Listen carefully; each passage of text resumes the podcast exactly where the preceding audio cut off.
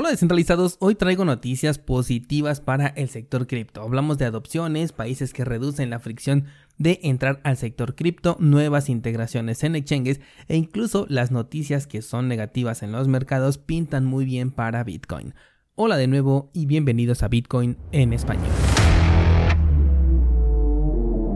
En este podcast adoptamos la filosofía de una economía sin intermediarios, una interacción económica punto a punto que nos permite transferir valor sin ninguna clase de restricción. Hemos cambiado las cadenas centralizadas que limitaron nuestra economía durante años por cadenas de bloques que entregan transparencia a nuestra interacción económica. Y todo gracias a Bitcoin. Te doy la bienvenida a Bitcoin en español un espacio donde somos libres, somos soberanos, pero sobre todo somos descentralizados. El precio de Bitcoin sigue por debajo de los 40 en este momento, incluso después del anuncio de Biden con respecto a la prohibición del petróleo ruso por parte de Estados Unidos y eso considero que es positivo al menos para Bitcoin, pero ya llegaremos a ello.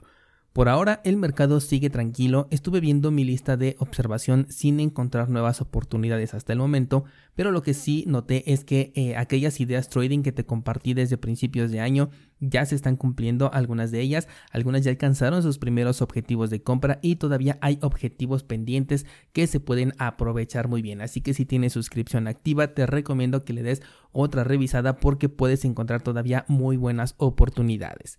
Ayer te comentaba en el podcast el tema de que la empresa de Satoshi Labs, que está detrás de Trezor, había suspendido los envíos de sus dispositivos en hardware para Rusia.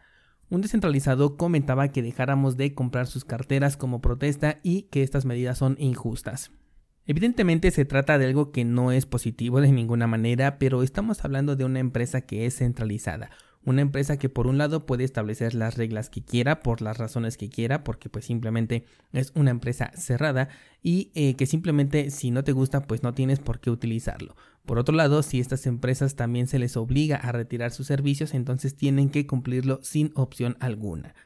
Cuando hablamos de empresas centralizadas, personalmente no considero que les podamos exigir una libertad como la que gozamos dentro del sector cripto o la ideología que aquí nos ofrece este sector, sobre todo porque ellas están obligadas a cumplir con aquello que incluso parezca injusto. Lo vimos, por ejemplo, con el caso de Canadá hace algunas semanas en donde los exchanges e incluso algunas otras empresas tenían que cooperar, tenían que aceptar estas medidas si es que se los solicitaban. Y lo mismo ocurre con Rusia. De hecho, es el caso actual, pero la mayoría de proveedores de carteras en hardware tienen problemas para enviar sus productos a Venezuela y Argentina, Cuba, entre otros países, y pueden simplemente decidir mejor dejar de ofrecer el servicio hacia esos países porque les genera más problemas que beneficios. Evidentemente, si les permiten comprar y después no les llega, pues les va a aparecer ya la reclamación y después probablemente ellos no lo puedan recuperar, sobre todo en países como Venezuela, por ejemplo. Es posible que se los lleguen a quedar por ahí en aduana y bueno, pues esto sería una pérdida para la empresa. Por lo tanto, ellos pueden decidir simplemente dejar de ofrecer estos servicios. Por lo que por supuesto que no me gusta la restricción, pero sé que hablo de una empresa centralizada y así son las cosas en este sector. Por eso la revolución que tenemos en nuestras manos de generar una economía descentralizada. Para estos casos una buena idea sería fabricar tu propia cartera cripto. Por ahí hay un par de desarrollos que he visto, la verdad es que no me he animado todavía a fabricar mi propia hardware wallet, lo tengo en mi lista de proyectos y cuando lo haga lo voy a documentar por supuesto para poderlo compartir contigo.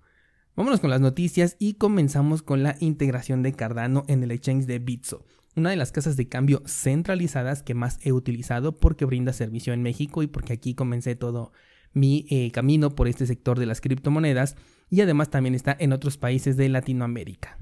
La noticia es buena en el aspecto de que Cardano ya cuenta con un canal de entrada desde dinero fiat y eso ayuda mucho para deslindar un poco el precio de, eh, del que tiene Bitcoin. Por supuesto que no está por encima de una compra peer-to-peer, pero tener a la mano una opción que te permite aprovechar, por ejemplo, una caída del precio, que es lo que normalmente hago cuando utilizo esta plataforma de Bitso, me parece muy importante. Yo normalmente lo que hago es que si de pronto se abre una oportunidad que no tenía contemplada, Hago la transacción por medio de Bitso y en apenas un par de minutos yo ya tengo la criptomoneda que realmente quiero comprar en una cartera que está bajo mi control.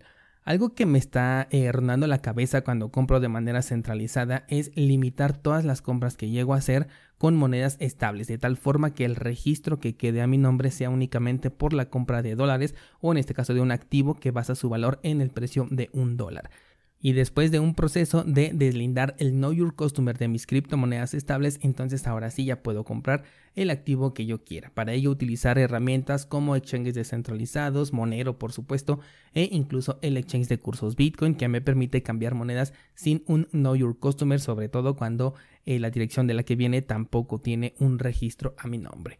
Así que ahí tienes una opción más para entrar a Cardano. Y aprovechando que hablamos de este proyecto, te recuerdo que tenemos nuestro pool operando 7PL. Vas a encontrar el enlace en las notas de este programa, así como también la página para mintear tokens NFT en esta misma red. Que por cierto, los NFT minteados en la red de Cardano ya casi se acercan a un millón de tokens creados. Eso me parece también algo importante a considerar en cuanto a crecimiento de esta red. Cambiando de tema, en España 16 restaurantes pertenecientes a una cadena de hamburguesas van a comenzar a recibir pagos con criptomonedas. Me gusta saber que cada vez más empresas aceptan criptos, lo único inconveniente es que se hace en asociación con una empresa que ofrece el puente entre fiat y cripto. Y como la nota no dice específicamente qué criptomonedas van a aceptar, entonces es muy probable que la adopción sea a través de una tarjeta fondeada con criptomonedas, pero en donde los pagos, o sea, la interacción ya con el restaurante ocurre 100% en fiat con lo cual en ningún momento de la interacción se están utilizando las criptomonedas, sino únicamente el valor obtenido en fiat de la venta virtual de estas monedas, porque incluso es posible que ni siquiera ocurra una venta, sino que se utilicen fondos de la empresa y ellos realmente puedan decidir en qué momento vender sus tokens, ya que los activos pasan a ser de su propiedad desde el momento en que fondeas tu cuenta. Estoy pensando que esa va a ser la, eh, el primer modo de adopción cripto, entre comillas, que vamos a ver en el sector centralizado. Estamos hablando de una falsa adopción en la que delegas la custodia de tus criptos y pagas con fiat. Una falsa sensación de estar utilizando criptomonedas vamos a ver crecer en los próximos meses. En otro tema tenemos la noticia de que Biden va a prohibir la importación tanto de petróleo, gas y energía que provenga de Rusia. Esto es un duro golpe no solamente para Rusia, sino también para el propio Estados Unidos, por lo que aunque la nota eh, tiene tintes negativos, para Bitcoin resulta ser positivo. Hace unos días me preguntaba un descentralizado si los acontecimientos que estamos viendo son un indicativo para vender en este momento. Por supuesto que yo no doy ninguna clase de recomendación, pero yo lo que veo en el mercado me dice todo lo contrario a lo que estoy viendo que ocurre con el precio. Cada una de las noticias que hemos estado cubriendo a lo largo de este año demuestran que Bitcoin es justo lo que necesitamos y está funcionando como debería. Me refiero en este punto a que es resistente a la censura en tiempos difíciles, como lo comentábamos en el episodio de este lunes. El mensaje que yo recibo cada vez que estoy documentando la información para hacer estos episodios es de compra.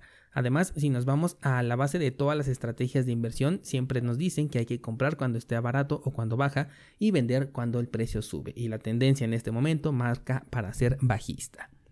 Por último, te cuento que Tailandia ha eliminado el impuesto del 7% para los traders que apoyen a las empresas locales en temas cripto, como por ejemplo las casas de cambio.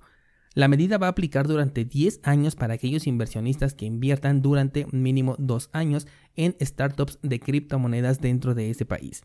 Estamos hablando de una medida que coincide con lo que estamos buscando los descentralizados, que es llevar a las criptomonedas a más personas. Por eso lo considero como positivo, por el hecho de que más personas por una u otra razón sepan que existe Bitcoin y que poco a poco, si es que les interesa, puedan aprender más sobre el sector, dejando de lado los exchanges y plataformas centralizadas.